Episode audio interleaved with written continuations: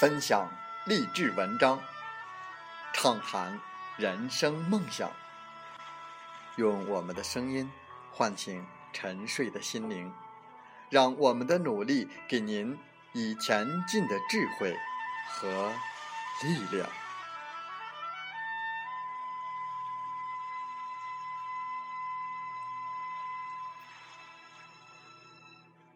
打开心门，朝向大海，让我们的梦想迎风展翅，扬帆远航。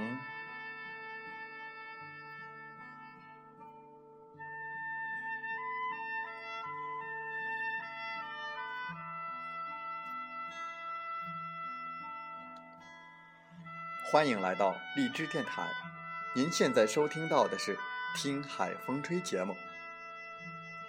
我是主播吉远，邀您和我们一起听海风吹。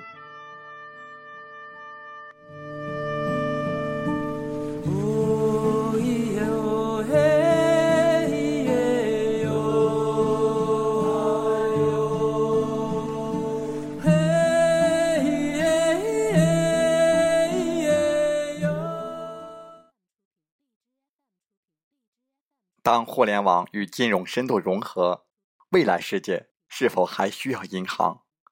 传统商业银行将是在二十一世纪灭绝的一群恐龙。我们和大家分享英国作家西蒙·迪克森的著作《没有银行的世界》。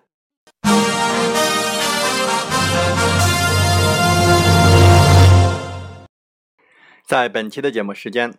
我们继续和大家分享没有银行的世界。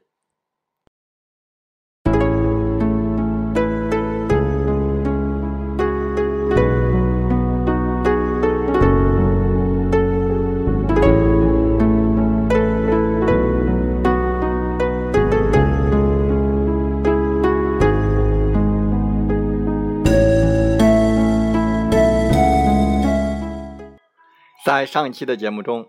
我们和大家提到，在19世纪40年代，银行为了追求利润，印制了越来越多的纸币，造成了价格失控，最后导致价格膨胀以及英国经济的彻底失衡。英格兰银行报告规定，在英国，包括英格兰银行在内的银行与建房基金会是造币部门。可有没有人告诉银行，所谓的造币部门？就是相互竞争的私营公司呢？有谁会对造币生意感兴趣？报告还称，到目前为止，在创造广义数字货币时，银行部门发挥着重大的作用。当银行发放贷款，他们向借款人的存款账户增加了一笔数额。存款其实就是在我们银行账户里的数字。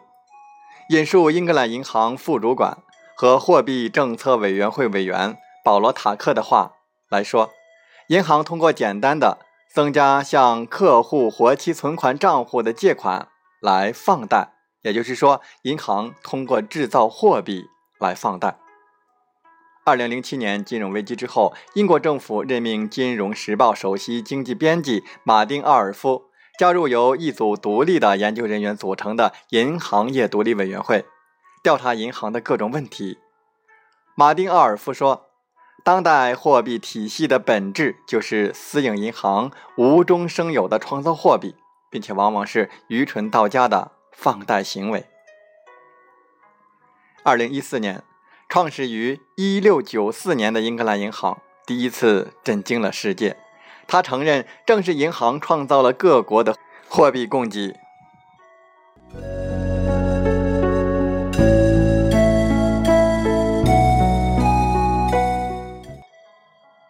当我们有了一笔抵押贷款之后，需要偿还银行的钱，虽然他们从来没有把这笔放贷放在了首位，他们从自己创造的货币中就能够轻松获得利息，同时直到你还清了钱，可他们还持有器具。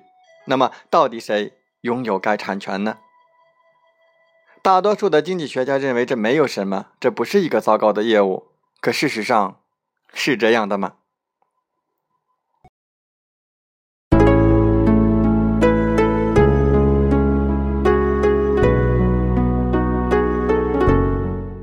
你的银行账户里没有钱，它不是一个保险箱。否认这个事实的经济学家肯定是吃多了撑的。当你把钱存到银行，等于把你的钱借给了银行，这笔钱就成了银行的合法财产，你的银行存款额数就变成了一个数字，你的回报就是得到你的账户里的一串数字而已。在这种情况下，最糟糕的部分，那就是银行没有钱来回报你。今天，如果所有英国人都决定去银行要回他们的钱，如果你的账户里有一千英镑，你只能拿回七十一英镑。要是在两千零七年金融危机之前，他们可能只有十二点五英镑。所以，如果每个人都希望把钱要回来，那么银行是没有办法。给你提供钱的。当你在网上进行登录的时候，那么看到的也仅仅是一个银行承诺一定会回报给你的一个数字而已。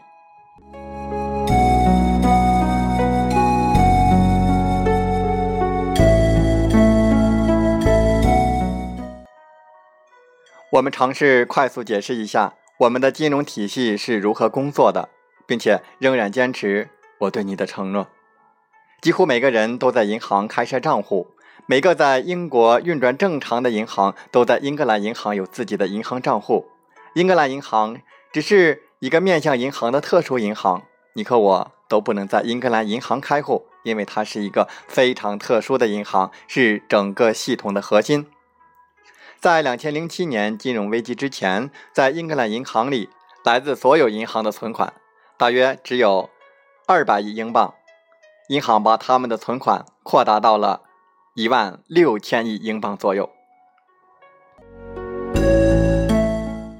在危机之前，银行显示的客户账户的余额的平均水平比银行本身的实际余额多八十倍以上。这意味着，如果每一个客户都同时希望拿回我们自己的钱，一个一千英镑的储户账户，银行只能支付十二点五英镑。